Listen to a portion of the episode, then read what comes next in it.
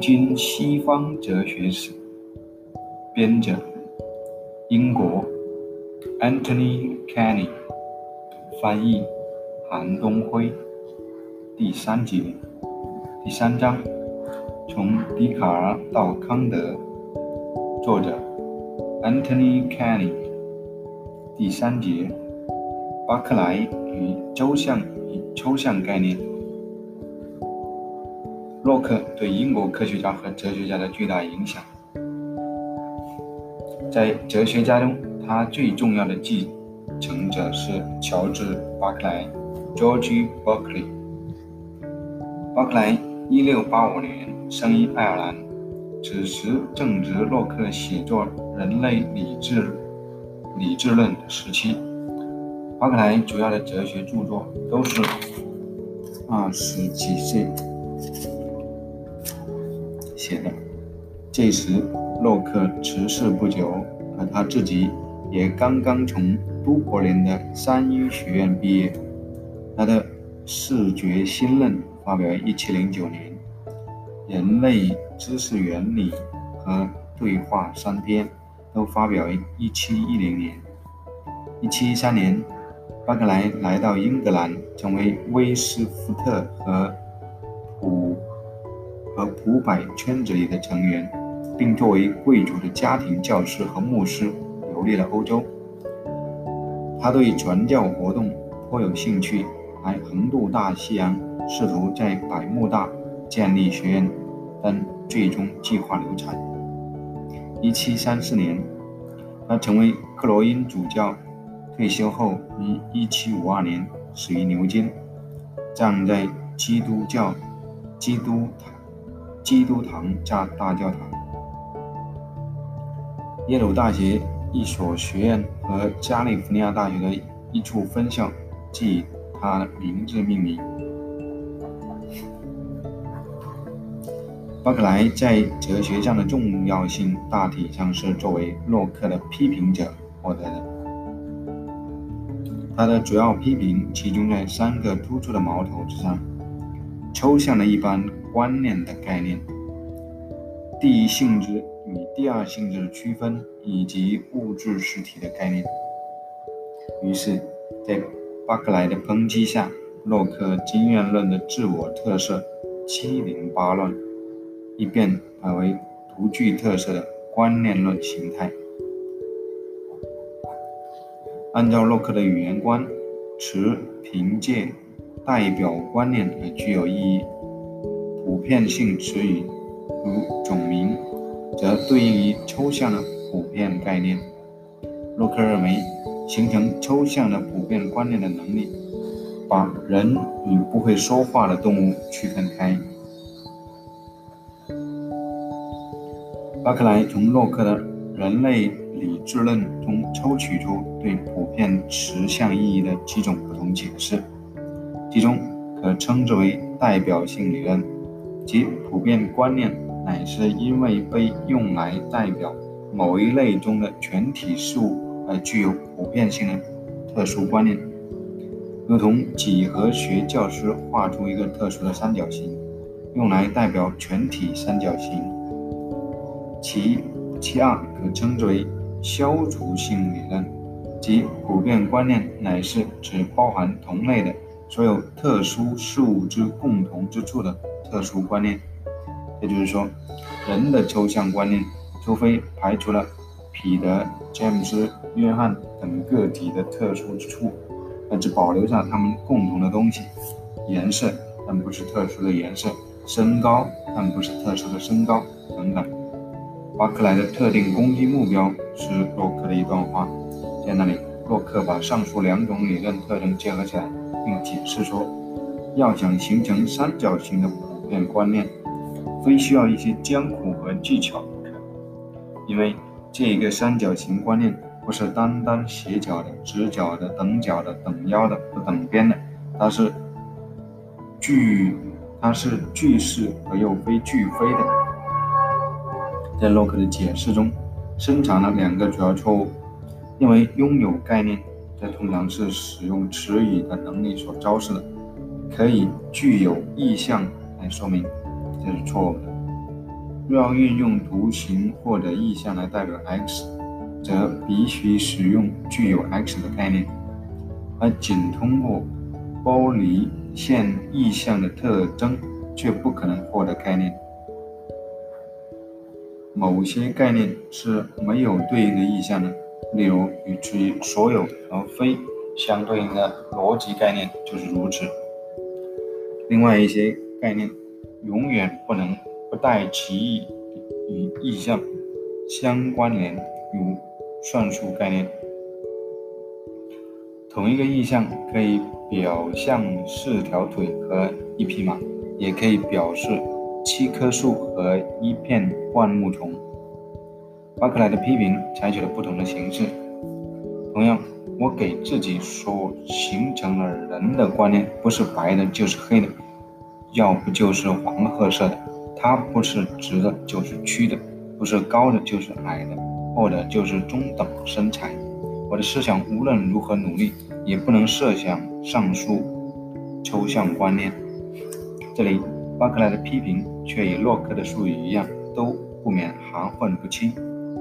与洛克一样，巴克莱也用“观念”这个词，无差别的意指感觉、经验、意象、第二性质和概念。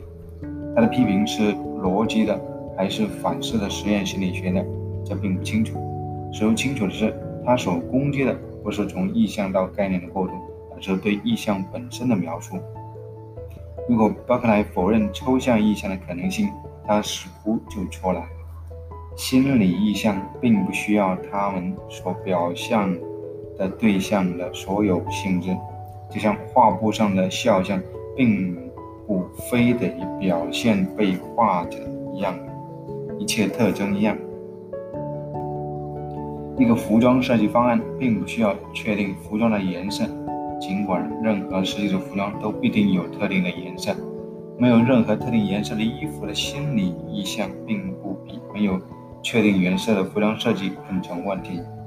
实际上，某个意象既具有所有颜色，同时又不具任何颜色，这未免古怪。如同洛克所举的三角形，同时既具有所有形状，又没有任何形状一样。不过，仅凭这一段带有修辞性质的话来批判洛克的解释，未免有失公平。巴格莱认为，我们能够掌握语言与拥有抽象的普遍观念分开，这是对的。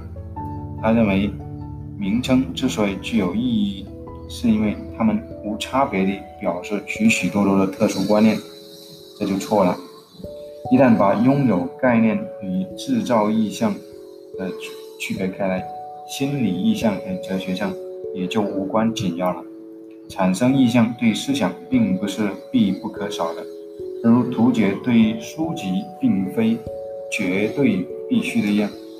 说明我们拥有概念的并不是意象，而我们那些把意义赋予意象的概念。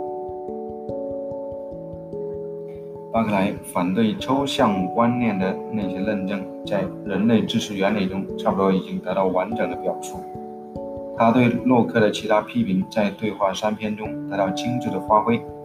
他本人的论点明说在那句名言：“存在即被感知。”这就是说，对于不思想的东西，存在只不过是被感知到而已。对话三篇中，体系的展开包括四个主要方面：第一，他论证了一切可感知性质都是观念；他对于无活动力的物质观念发动了猛烈攻击；第三，他证明了上帝的存在；第四，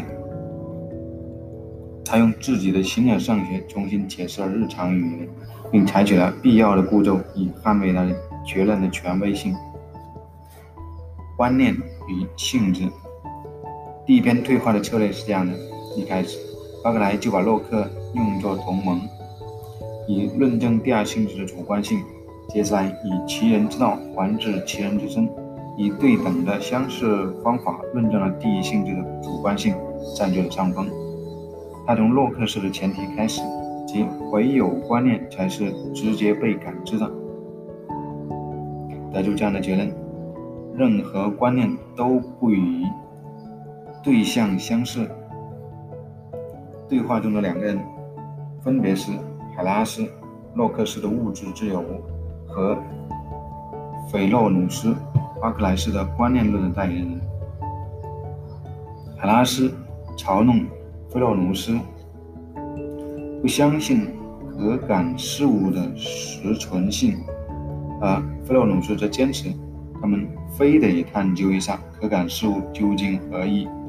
有些东西我们是通过感觉逐渐认识的，但只是通过符号或影响而间接认识的。但这不是海拉斯的意思。他说：“所谓可感知，我指的只是那些被感官感知的东西。说真的，除了直接感知到的东西，感官并不能感知到其他任何东西，因为感官不做推论。”海拉斯。继续表明，他只是半信半疑的物质之友，因为他并未论证即接受了这样的观点。我们知觉到的不是物质的东西本身，只是它们的可感性质。可感物仅是许多可感性质，如此而已。不过，在这一阶段，海拉斯希望坚持。可感性质的客观性。为了击垮这一立场，巴克莱让费洛努斯扩展了论证路线，而这一论证是洛克用于表明热的客观性的。当然，我们已经认识到，该论证中错误不少。正是借海拉斯之口，巴克莱狡猾地安置了许多错误的步骤。这样，起先海拉斯断言，像热这样的性质。既具有不同于它的被感知的存在，也与他们的被感知没有关系。而性质客观、而性质客观性的精明捍卫者，或许承认这些性质与他们被感知有关系，同时仍然坚持认为他们不同于知觉。如果去掉该论证的对话形式而开过一下，一切热的程度都是被感官感知的。热度越大，则被感知的越明显。但既然较高的热是较大的疼痛，而物质实体不会感到疼痛，因此这较大的热不可能存在于物质实体当中。想通过区分热与疼来避免这个结论，未免徒劳。因为当把手伸入火中，感觉都只是千篇一律的。热的所有程度都是同样实在的，因此，如果较大的热不是某种存在于外部对象中的东西，那么任何程度的热也都不是。有如所有包含谬误的哲学论证，我们仔细推敲其用词，弄清楚那些含混不清之处的种种区分，上述论证就将缴械投降。当菲洛努斯问：“最猛烈、最激烈的热，难道不是极大的疼痛吗？”海拉斯就应该回答说：“热的感受是疼痛，或许如此；但说热本身是疼痛，但这绝非如此。没有感知能力的东西，也就没有能力感觉疼痛，这没错。但这并不意味着他们没有引起疼痛的能力。”再者，当菲洛努斯问你的物质实体究竟是无感觉的存在物，还是被赋予了感觉知觉的存在物，海拉斯就应当答复：有些物质实体如岩石是无感觉的，但其他如猫却是有感觉的。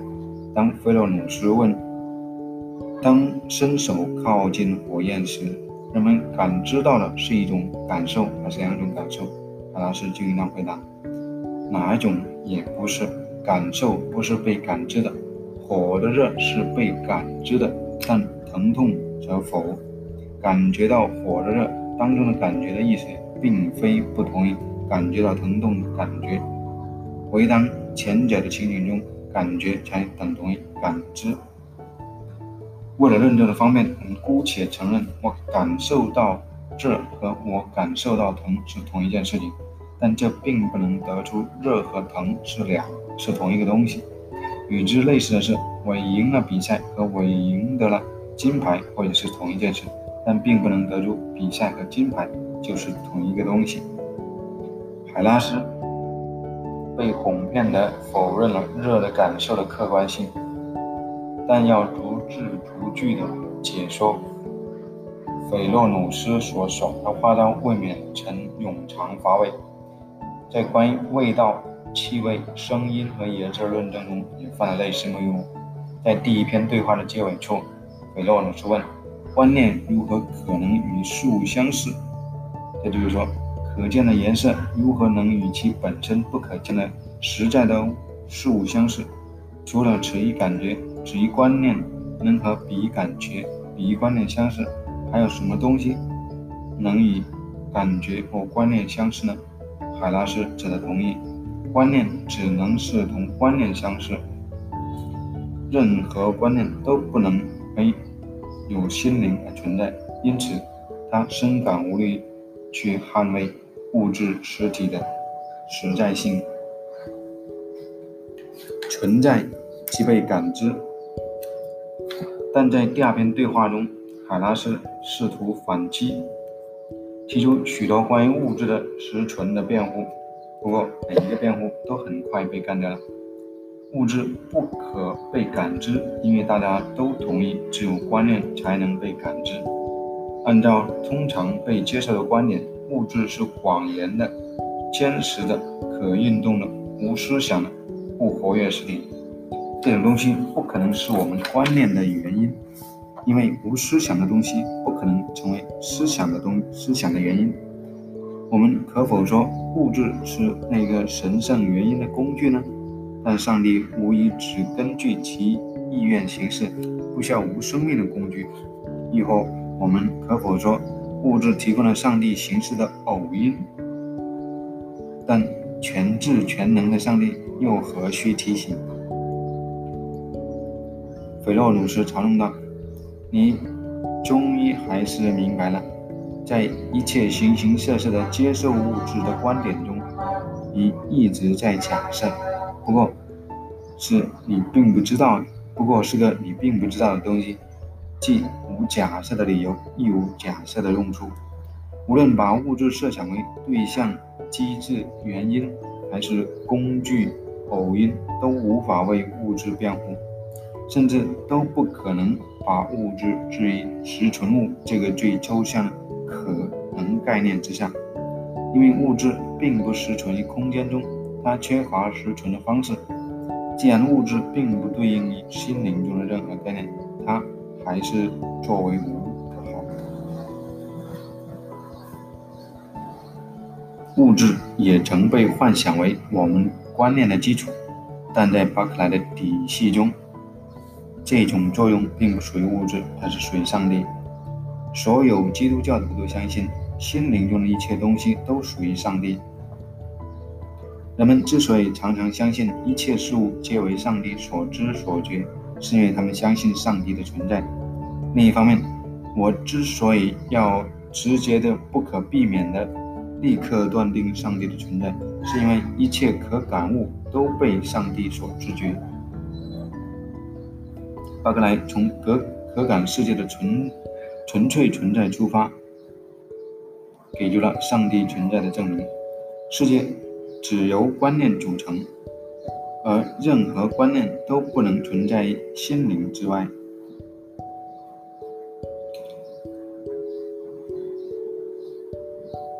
但可感物具有外在于我的心灵的存在，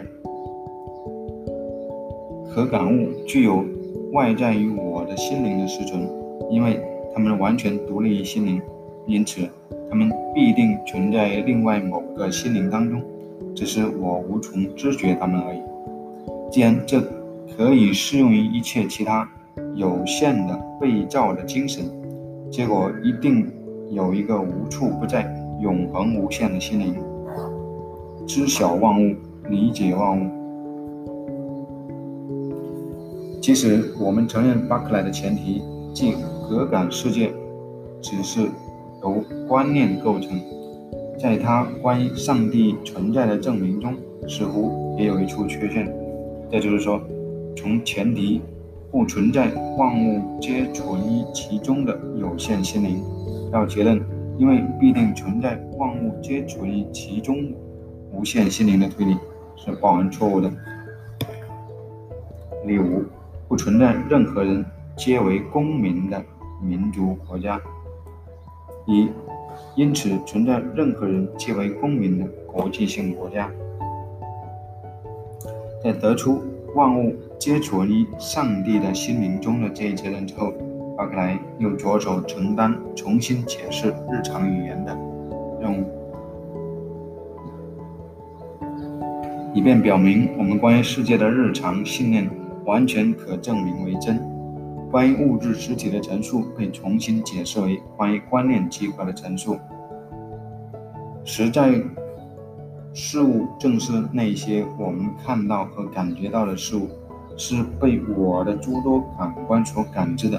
例如，一块可感的面包，在我腹中要远胜于你所谈论的既不可感亦不可理解的实在的面包。